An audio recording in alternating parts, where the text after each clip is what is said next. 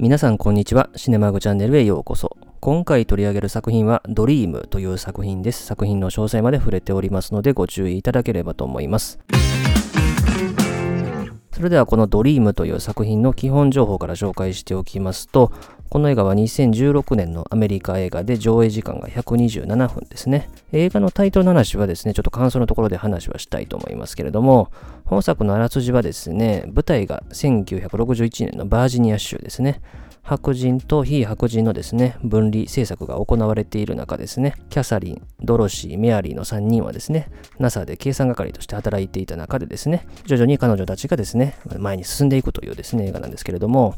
本作の監督はですね、セオドア・メルフィーという人ですね。この人は2014年ですね、ヴィンセントが教えてくれたことという映画で監督デビューして、本作が監督2作目ですね。で、音楽の担当はハンス・ジマー、ファレル・ウィリアムズ、それからベンジャミン・ウォルフィッシュという人ですね。このベンジャミン・ウォルフィッシュって人は、ハンス・ジマーの作ってるですね、リモートコントロールプロダクションズという会社に所属をしている人ですね。それから撮影はマンディ・ウォーカーと。そしてキャストですけども、主人公のキャサリン・ゴーブルを演じたのがタラジ・ピー・ヘンソンですね。この人というと、ハッスルフローとかベンジャミン・バトンとかのね、印象が強い人ですね。それからドロシー・ボーンを演じたのがオクタビア・スペンサーですね。彼女はこの前ですね、2011年ヘルプ心がつなぐストーリーという映画でアカデミー賞の助演女優賞を取ってる人ですね。そしてメアリー・ジャクソンを演じたのがジャネール・モネイですね。彼女は歌手としてね、活動した後に映画界にも進出をして、で、本作と同じですね、年に出たムーンライトという映画でも印象を残しましたね。それから、アル・ハリソンというですね、キャサリンが新たに行く部署での上司にあたる男を演じたのがケビン・コスナですね。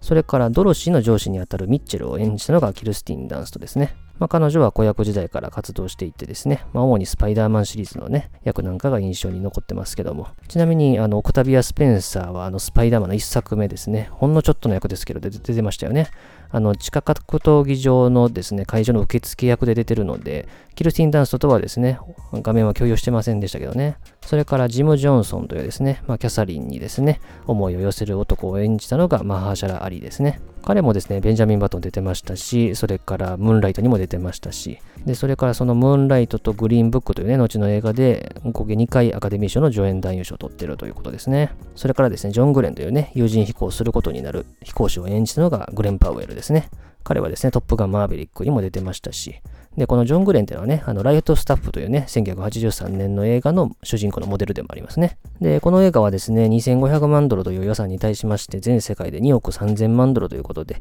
約10倍近い売り上げということなので、まあ、大ヒットということですし、まあ、さらには評価関係で言うと、アカデミー賞で作品賞、オクタビア・スペンサーが助演女優賞、それから脚色賞の3部門でノミネートということでしたけども、まあ、受賞はならなかったんですが、本当に多くの映画祭で受賞ノミネートされたということで、非常にね、評価はされた作品ですね。で、本作の話をですね、しておく前にですね、えー、いくつか触れておきたいんですけど、まずマーキュリー計画ですね。この映画はマーキュリー計画を取り上げた映画なんですよね。まあ、冷戦下のですね、アメリカとソ連はですね、まあ、いろいろですね、競争してた中にですね、本作でも描かれる宇宙開発競争ですね、これをやってたんですよね。まあ、どちらが先に行くのかというところでですね、まあ、世界の中でどちらが主導権を握っているかというところで、示す意味合いがあったんですけれども、この映画の舞台となる前ですね、1957年にですね、ソ連がですね、スプートニク1号を発射したことでですね、宇宙開発競争が始まって、で、その翌年からアメリカでは、このマーキュリー計画と称して、アメリカで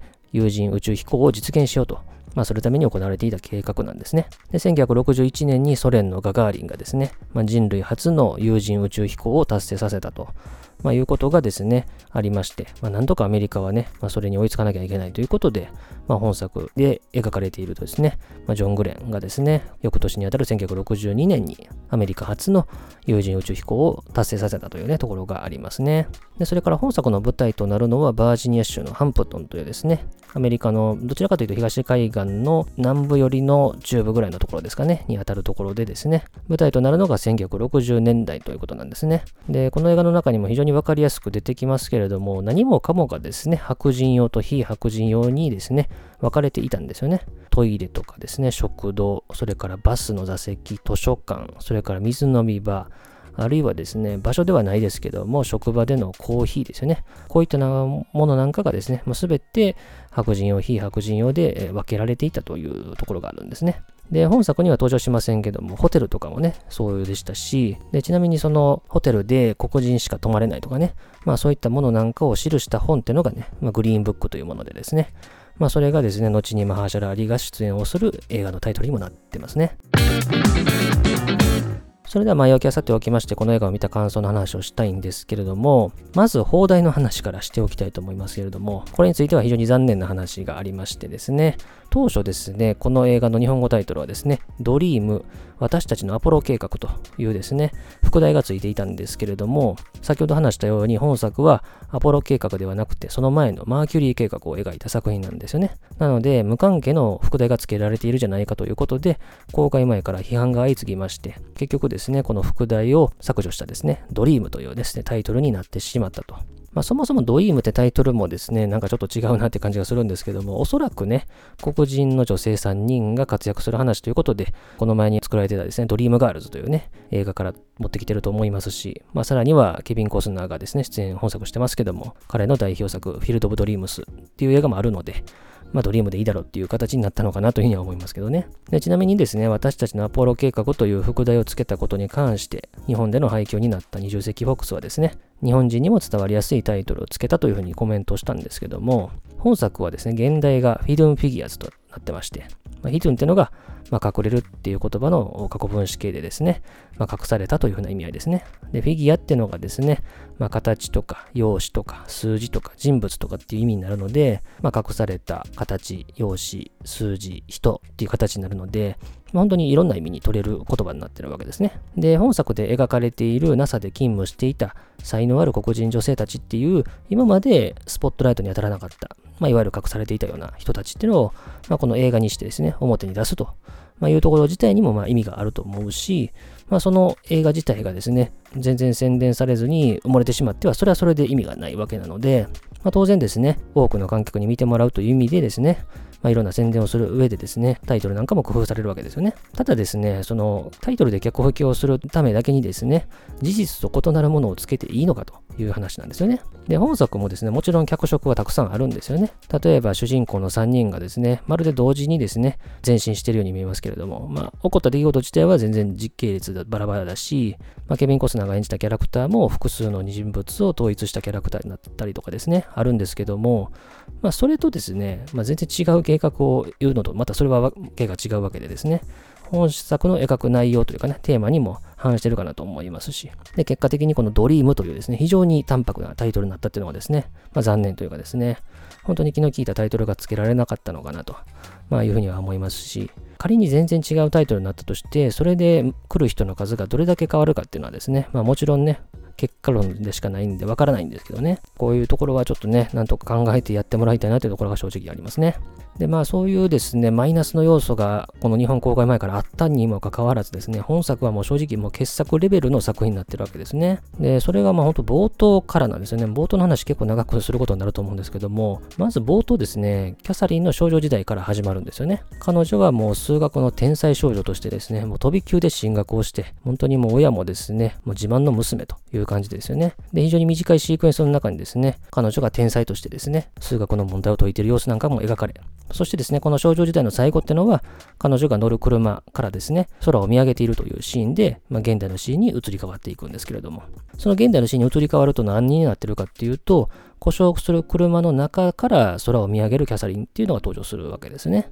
まあ、つまりこの車が走ってるところから故障するというところでですね、まあ、先には進んでるんですけれども、現代では止まっちゃってるというところがですね、まあ、非常にこの対照的であるというところも見事ですね。ちなみにですね、少女時代からですね、大人に移り変わっていってですね、まあ、この同じ空を見上げるってこの動作してますけれども、まあ、そういうようなですね、同じ動作をしているっていうと、これはですね、ジョディ・フォスターが科学者を演じたコンタクトというね、97年の映画ですね。このチャンネルでも以前取り上げましたけれども、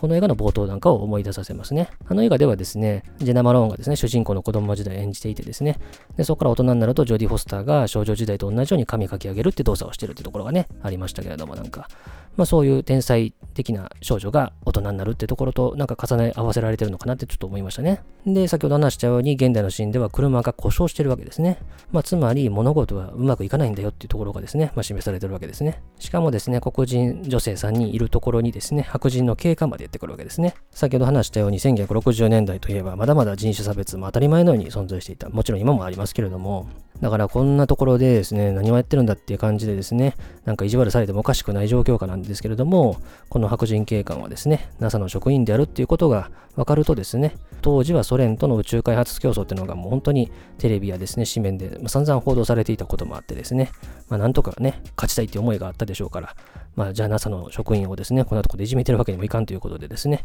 わざわざ NASA までですね、この白人警官が先導してくれるという形になるわけですね。で、しかもこの短いですね、飼育員その中でですね、この3人のキャラクターですよね。まあちょっと関わりたくないなとか、まあちょっと無難に行きたいなとか、ちょっとチャレンジしたいなっていうですね、この三者三様のですね、キャラクターの描き分けも非常にスマートですね。そしてですね、文字通りここからなんか映画が始まっていくかのようにですね、故障した車が直ってですね、走り出した時の躍動感と、それから音楽ですね。あとここで重要なのはですね、誰かに車を直してもらってるわけではないんですよね。自分たちでだ。特に、ま、この場面ではドロシですね。彼女が直してるということなので、ま、自分たちの手でやってるってところがここは重要ですね。あとこの冒頭のポイントまだあってですね、彼女たちは車で出勤してるところがすごくポイントなんですよね。まあ、本作の中にですね、後にですね、テレビの中の映像でキング牧師が出てきましたね。で、キング牧師の話でですね、まあ、この話をしておかないといけないと思うんですけども、この映画の前にあたるですね、1955年ですね、バスのボイコット事件ってのがあったんですね。これどんな事件かっていうと、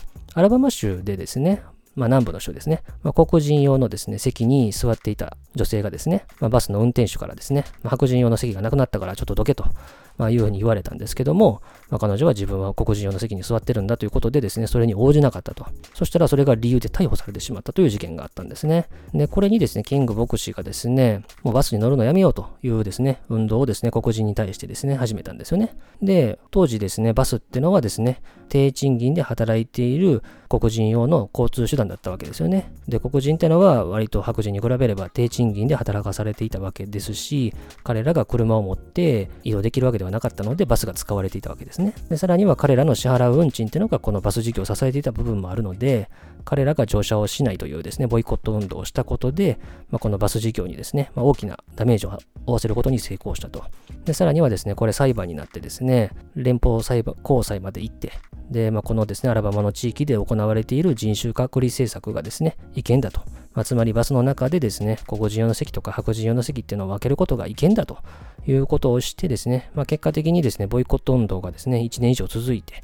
まあ、最終的にそれがまあ成功したという形だったっていうことがあったんですよね。なので、本来であれば彼女たちっていうのは車ではなくてですね、バスで通勤していてもおかしくないようなですね、人たちだったわけですね、当時では。まあ、そんな彼女たちが、まあ、3人ではあるんですけれども、それで1台の車を持ってるというところがね、ポイントでもあると。まあ、つまり彼女たちは車を所有できるくらいのですね、まあ、給料もらってるということですよね。まあ、NASA ですからね、まあ、いくら黒人女性といえどですね、まあ、他の黒人女性に比べれば、ね、はるかに高い給料をもらってたでしょうしね、まあ、彼女たちが、まあ、当時の黒人女性の中ではですね、まあ、比較的珍しいタイプの才能に恵まれた人たちであったってことも示されてるし、まあ、なんといってもね、後にいろいろ分かってきますけども、彼らにはね、家族がいるというとこですね。特にキャサリンなんかは3人の子供を育てるシングルマザーでもあるってとこですね。まあ、これはとてもすごいなっていうのを思いましたけどね。まあ、本当にね、冒頭のですね、わずか5分から10分ぐらいのシークエンスにですね、非常にいろんなエッセンスが詰められていてですね、まあ、しかもその中でキャラクターの描き分けまでしてしまうというとですね、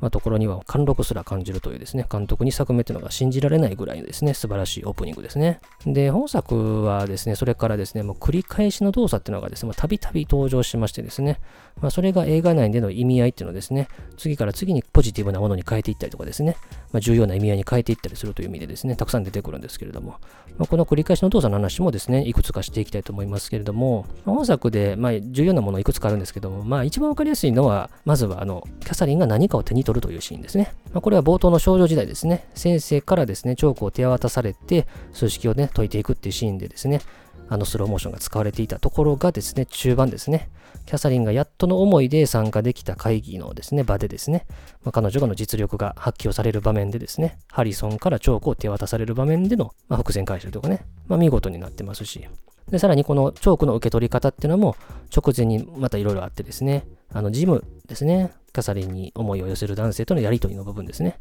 ジムはですね、無意識的なですね、女性差別意識を口にしたことで、まあ、キャサリンを起こさせてしまって、で、後のですね、パーティーの場面で、まあ、ジムが謝ってますけれども、まあ、キャサリンをダンスに誘う時に手を差し伸べて、キャサリンがその手を取る時の動きとも、このね、チョークを受け取る時の動きが連動してるし、さらにこの後ですよね、ジムがキャサリンの家を訪れてですね、家族全員でお食事をする前の祈りの場面でですね、みんなが手をつなぐときに、ジムがですね、まあ、キャサリンの手を握るところとかもですね、まあ、共通しているということなので、まあ、このね、4つの場面でですね、この何かを手に取るっていうところがですね、うまく使われているなと思いますし、あとですね、先ほど話した会議室でチョークを握ってね、組織を書き上げるシーンっていうのはですね、非常にリズミカルでですね、まあ、まるでその様がダンスをね、踊るかのごとくっていう感じなんですよね。まあ、これはもちろん編集のおかげとかもあるんですけれども、非常に見事な場面で、このね、あの、ダンスの場面、それからこの黒板にチョークで書く場面っていうのもまた繋がってるなと思いますね。あとそのダンスの場面での話で言うとですね、まあ、ジムがですね、まあ、いろいろですね、頑張って彼女へですね、謝ろうと。彼女にですね、こっち向いてもらおうとですね、頑張っていろいろ喋るんですけれども、まあ、その答えにですね、キャサリンが、うんふんってですね、何回も繰り返してるんですよね。で、その繰り返しにもですね、言葉の調子が若干違っていてですね、このキャサリンが自分の謝罪をですね、まあ、徐々に受け入れていく様子っていうのもですね、見事に表現されてるなと思いますし、そういう繰り返し表現がこの頃だけ見ても素晴らしいし、まあ、それから何と言ってもやっぱりキャサリンがトイレに走る場面ですね。これもかなり繰り返しがされてたわけですね。まあ、ただトイレに行くためだけにですね、往復すると1キロは超えるであろう。もう何十分もですね、時間をかけて行かなければならないわけですね。で、まあ、トイレに行って帰ってくるだけがどれだけ大変なのかをですね、まあ、本当に細かいカットをつなぎながらなんとか到着した。そしてなんとか帰ってきたっていうですね、まあ、描写がですね、決して冗長にならずに、まあ、スマートに描かれているなと、ま、いうところもあるし、そしてその散々走っていたですね、彼女が、まあ、ついに雨の場面でですね、諦めて歩いちゃうというところとか、こういったところの表現なんかも見事ですし、そしてこの走るっていうところはですね、トイレがですね、上司のハリソンによって白人用と非白人用でないというふうにされた後はですね、まあ、トイレに走る場面っていうのはなくなるんですけども、ラストですね、彼女には検算をしてほしいという書類が届いて、まあ、なんとか検算をして、それを再び持って走る場面っていうのがあるわけですね。今まではたかだかトイレというですね、まあ、生理現象のためだけに、そして白人用と非白人用というふうにですね、分けられていたためにですね、遠い場所にあるトイレまでわざわざ走らなきゃいけなかったという、もう本当に無意味なですね、走りっていうのが、このラストの場面ではめちゃくちゃ重要な意味を持ってるというところですね。まあ、ここもですね、本当に繰り返しの動作として最後の最後にめちゃくちゃ重要な意味を持たせるというところも非常に見事ですね。あと繰り返しの動作でもう一つ触れておきたいのが、ドアの開け閉めですね。まあ、これ数えてはないですけども何十回と出てきましたね、この映画の中で。新たな局面になった場合にですね、主人公たちはですね、必ず自分たちの手でですね、ドアを開けてるんですよね。例えば、キャサリンは移動してですね、まあ、新たな部署に行くときですよね。ミッチェルがですね、ついてきてくれるんですけれども、彼女はドアを開けてくれないんですね。キャサリンが自分で開けてるわけですよね。まあ、それからですね、あとは象徴的なところで言うと、メアリーですね。彼女がですね、まあ、裁判のところに行きますよね。で、裁判長のところにですね、ちょっと前に行っていいですかって言ったときに、小さなドアがちょっとね、前にありましたけど、それも自分で開けてると。そしてですね、もう誰もドアを開けてくれるですね、人物なんかいない中ですね、この自分たちでドアを開けるって動作が繰り返されている中、ラストですね、あの、検算のためにですね、走って書類持ってきて、それをした後ですね、誰も声をかけてくれずにですね、もうしょんぼり帰ろうとしてるところへですね、ハリソンがですね、呼び止めて、ドアを開けたまま招き入れるっていうシーンですね。ここもですね、非常に描き方もスマートだし、今まで誰も開けてくれなかったドアをですね、このハリソンが開けてくれるというところですね。本当の意味で彼女を受け入れたというかですね、まあそういったところがですね、描かれる場面でですね、こっちもね、気分が嬉しくなる場面になってますよね。で、そのドアの開け閉めの話で、ちょっとですね、ラストカットの話もちょっとここでついでに触れておくとですね、本作のラストカットってのは、キャサリンの働いている部署の部屋ってのをですね、まあ、キャサリンたちを映しながらですね、カメラがどんどん引いていってですね、まあ、引いていくと、そのドアのですね、ドアが開いた状態でこの映画は暗転するという感じになってるわけですよね。まあ、ドアが開いたままで終わるということはですね、まあ、当然、まあ、何人にもドアは開かれているんだってことを示すですね、エンディングで、まあ、この映画のですね、描きたいところをですね、本当に象徴するですね、見事な終わり方ですね。で、映画にはですね、まあ、ドアが閉まって終わる映画もあればですね、まあ、ドアが開いたまま終わる映画っていうのもですね、いろいろあるわけですけれども、まあ、ドアが開いたまんまっていうのはですね、まあ、何人にもドアが開かれてるんですよというふうなことを示す意味合いで言うと、例えば、このチャンネルでも以前取り上げたですね、え邦画ですけれども、山田洋次監督の学校の一作目のラストですね、あの門がですね、ずっと開いたまんまであるっていうところとかね、まあ、こういったところもですね、意味合いとしては同じでしたよね。そういうですね、まあ、本当にテーマとエンディングっていうのも見事に重なってるなと思いますし、まあ、それから本作はね、本当にあの美術とか小道具とかね、まあそういったところも非常に印象的だなというところでですね、例えばキャサリンがですね、新たに行く部署なんかは非常に整っていて、まあ、男性なんかはですね、まあ、特に白いワイシャツにネクタイというスタイルでみんなが統一しているというですね、えー、ところで、まあ、なんか確一的に、まあこれはこういうものだという感じでやってると。ま、いうところがですね、ま、全員が全員ですね、白人用と非白人用で分けてるというところとなんかうまく重なってるなって感じがしましたし、まあ、一方でですね、計算係の部屋っていうのはですね、ま、地下にあるわけですよね。日の当たる場所にはないんだというところですね。そしてですね、照明なんかもですね、なんか弱々しい照明でですね、上にある照明もですね、なんかちょっとちっちゃくて細くてですね、まあ、各テーブルにですね、テーブルライトが置かれているというところとかね、まあ、こういったところも非常に対照的だなというところがね、うまく表現されてましたね。まあ、そしてですね、本作でまあ一番描かれているテーマと言えるですね、まあ、人種差別とか女性差別とかね、こういったものなんですけれども、この当時のですね、アメリカってのは先ほど話したように、ソ連との宇宙開発競争をですね、本当にやっていて、もう1分1秒争うレベルであるというところなんですよね。まあ、そんな中、アメリカでは人種差別、女性差別っていうのがあって、まあ、それが原因で、まあ、自分たちの身を守るためだけとかにですね、なって、かなり非効率なことをしているというとこなんですよね。1分1秒争うのにですね、自分の立場を守るためにですね、同じアメリカ人なのに人種が違う、性別が違うという理由で邪魔をする人がいるというところですね。これがまあ本当にアホらしいっていう話なんですよね。まあそれこそ冒頭なんかはですね、宇宙開発競争を支えるですね、NASA の職員をですね、白人の警官がパトカーで先導するっていう形なんですよね。まあ、これぞですね、非常に効率的な方法で彼女たちを NASA に送り届けるっていう方法をやってるわけなんですよね。だからまあこれも言っちゃえば冒頭の場面で触れられてるわけなんですよね。効率性ですよね。一番早く NASA の職場にたどり着くためにはパトカーで先導するという最も効率的な方法をとってるわけなんですよね。で、それ以降っていうのはですね、それと対照的なですね、感じになっていってですね、例えばキャサリンは黒人女性という理由だけでですね、資料は黒塗りにされたまんま、そして最新の情報を得られる会議に出られずにですね、やっとの思いで計算式をたどり着いたと思ったらですね、会議が終わった後にですね、数値が変わったって言われて、それが全部無駄になる。で、トイレにはですね、何百メートルも走っていかなきゃいけないと。しかもヒールを履かなきゃいけないわけですからね。で、このヒールってところもですね、例えばメアリーがですね、実験をする前にですね、部屋から入らなきゃいけないところでですね、ヒールが引っかかってですね、出られないって場面がありましたけれども、まああれなんかも非常に象徴的ですよね。まあヒールで引っかかって先に進めないってわけですよね。まあヒールっていうのは本当に物理的に早く進む上では邪魔でしかないものですし、まあもちろんね、ヒールは履きたい人もいればですね、履きたくない人もいるんで、まあ自由だと思うんですけどね。まあ、ここでヒールは履かなきゃいけないってところがあるわけですよね。まあ、こういったところもですね、確率的にすることでですね、ある人にとっては本当に障害でしかないというところなんですね。まあこういったところがですね、本当に特に映画始まってから本当に如実に表されているなというところなんですよね。で、本作はこういった人種差別や女性差別が原因で非効率的になっていくっていうところ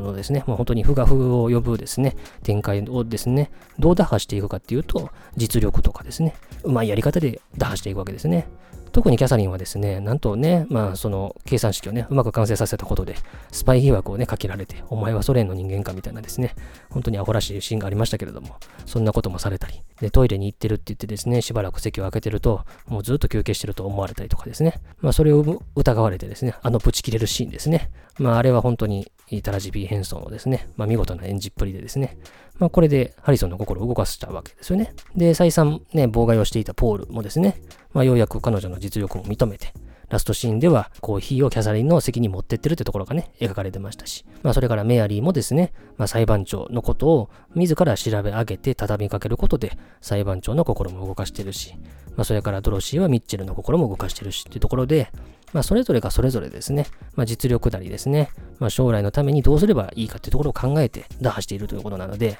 ただ単に人種差別が良くないとか、男性、女性差別が良くないとか、まあ、そういった直接的なことを言ってるとかっていうわけではないというところですね。まあ、このあたりがね、非常にスマートな表現ですね。で、それからですね、白人側のメインキャラクターですね。とも言える主に3人ですね。演じたのがケビン・コスナー、それからジム・パーソンズ、キルスティン・ダンストですね。彼ら彼女らはですね、まあ、特にね、もう根本にあるですね、男性女性差別とか人種差別をですね、してるっていうよりかはですね、まあ、無意識的なですね、意識でやってる部分っていうのが大きいなって感じがするし、あとですね、彼らはですね、基本的にですね、この映画の中でずっと仏頂面なんですよね。で、その仏頂面の中に微妙なニュアンスっていうのを表現するあたりがなんかさすがだなっていう感じがしますね。そしてですね、このずっと仏頂面だったケビン・コスナーが最後の最後にキャサリンに微笑む場面っていうのはですね、まあ、本当にね、あの、こっちも気分が嬉しくなるというかですね、まあ、こういうね、やり方ってよくあるっちゃあるんですけどね、まあ、見事でしたね。で、それから何といっても本作はやっぱりこういった問題を取り上げながらもですね、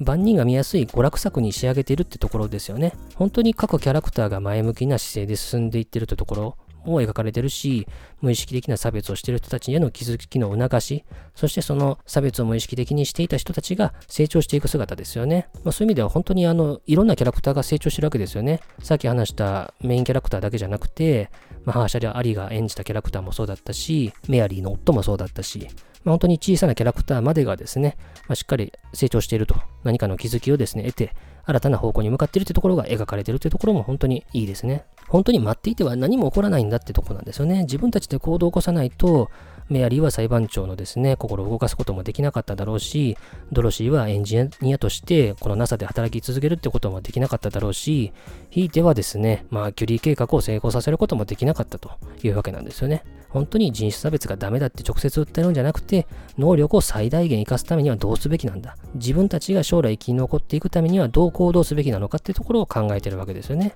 ドロシーなんかもですね、まあ、全然使いこなせない IBM のですね、機械をですね、自らですね、プログラミングの勉強して、で、自ら職をですね、うまく続けられるように努力したわけですよね。まあそういったところも描かれてるわけですし、まあ、その場からまあ無意識的な差別っていうところで言うと、この映画で一番象徴的なのはですね、その IBM の機械をですね、ドアから入れようとした時にですね、あまりにも大きすぎて全然入らなかったと。最初から設計してなかったのかっていうですね、ところを言われてましたけれども、そうなんですよね。これはこういうもんなんだっていう思い込みがあって、そうしてるからですね、後でうまくいかないわけなんですよね。で、結果的にそのドアを壊すっていう行為をしなきゃいけなくなってるわけなんですよね。まあ、これとですね、まあ、この映画のですね、描きたいテーマの部分にもつながるわけですよね。この辺の描写なんかも見事ですね。で、それからまあ本当に演者ですね、もう先ほどから触れたキャストだけでもそうですし、本当に脇に至るですね、小さなキャストまでですね、本当に冒頭の白地の経過も含めてですね、本当にみんなが演技アンサンブルという意味で、本当に見事な演技ぶりでしたね。特に白人キャスト側はですね、割と喜怒哀楽を示す場面っていうのが少なかったと思うんでですね、まあ、非常に難しい役柄かなと思いますけれども、まあ、特にケビン・コスナーはじめですね、非常に芸達者な人が演じてる分ですね、非常に見やすい映画になってるかなというふうに思いますし、まあ、それから時折使われる音楽とかですね、まあ、それから美術なんかもそうですし、あと衣装ですね。まあ、こういったところなんかも非常に見応えがあってですね、本当に万人にお勧めできるですね、本当にちょっとケチのつけようのないですね、2010年代の傑作と言える作品かなというふうに思いましたね。で、それから本作のね、音声解説の話もしておきたいと思いますけども、まあ、本作のメディアにはですね、監督のセオドア・メルフィとキャサリン役を演じたタラジー・ピー・ヘンソンの2人による音声解説が入ってますね。本当にあの、タラジー・ピー・ヘンソンのですね、非常に明るい人柄っていうのがですね、感じられる、なんかちょっと身近なですね、人に感じられるような温かみが溢れる音声解説ですね。まあ、特にね、まあ、監督からですね、この場面はどういう風にですね、演技プランをしたのかとか、まあそういった質問に対する答えなんかは非常に興味深いものがありますし、あとこの音声解説聞いて一番面白かったのはですね、あの、キャサリンがね、あの、会議終わるたびに数値が変わってですね、新たなまた計算しなきゃいけないっていう苦労があったっていう場面がありましたけれども、本作の撮影でですね、黒板に数式を書き上げるっていう場面がありましたけれども、あそこもですね、キャサリンは数式を全部頭に入れてですね、で、それをセリフで言いながら書き上げるってシーンをですね、長回しでバーッと撮ってたらしいんですけれども、それをですね、撮影する直前にですね、数式をですね、監督からちょっと変えてくれって言われた場面っていうのがあったらしくて、まさに本作のキャサリンそのまんまやないかっていうですね、撮影エピソードなんかも非常に面白かったですね。まあ、それ以外にもですね、まあ、詳細でこだわった場所とかですね、まあ、それから史実とはちょっと違う場所とか、まあ、脚色した場所ですね。まあ、そういった話とかがですね、非常にかなり充実していますし、まあ、対話形式の音声解説としては、本当にあの申し分ない音声解説かなと思いますんで、まあ、本作気に入った人だったらぜひ聞いてほしいかなと思いますし、間違いなく気に入る音声解説かなと思いますね。ということで今回は作品紹介としてドリームという作品を取り上げました。黒人差別、女性差別というですね、テーマの映画なんていうのは山ほど描かれてきたと思いますけれども、この差別意識の根幹っていうのはやっぱり教育の過程だと思いますし、まあ生まれ育った環境とかね、そういったところがあると思いますし、で、本作のキャラクターたちはですね、まあ如実に差別をしているというよりかは、何気ない一言で、無意識な一言で相手を傷つけてしまうという感じをしてしまってるわけなんですよね。で、これはま差別に限らずですね、たとえ日本にいてもですね、何気ない一言で相手を傷つけちゃうみたいなことをですね、往々にして起こり得るものだと思いますしですね、まあそういったものをですね、まあ襟を正すという意味でも、間違った教育を正すっていう意味でも、非常にいい教材だと言えるしですね、本当に老若男女ですね、誰が見ても楽しめる娯楽作にもなってるかなと、まあ、いうところですね。まあ、感想の冒頭にも話したように、放題に関する話に関しては本当に残念ではあるんですけども、まあ、そういった負の要素をですね、もう本当に全て吹き飛ばすぐらいのですね、まあ、傑作かなと、まいうところなので、まあ、これはね、本当に後世に残すべき作品になったなというところが印象ですね。ということで、当チャンネルでは他にも様々な作品の紹介しておりますので、いろいろ聞いていただければと思います。最後までお付き合いありがとうございました。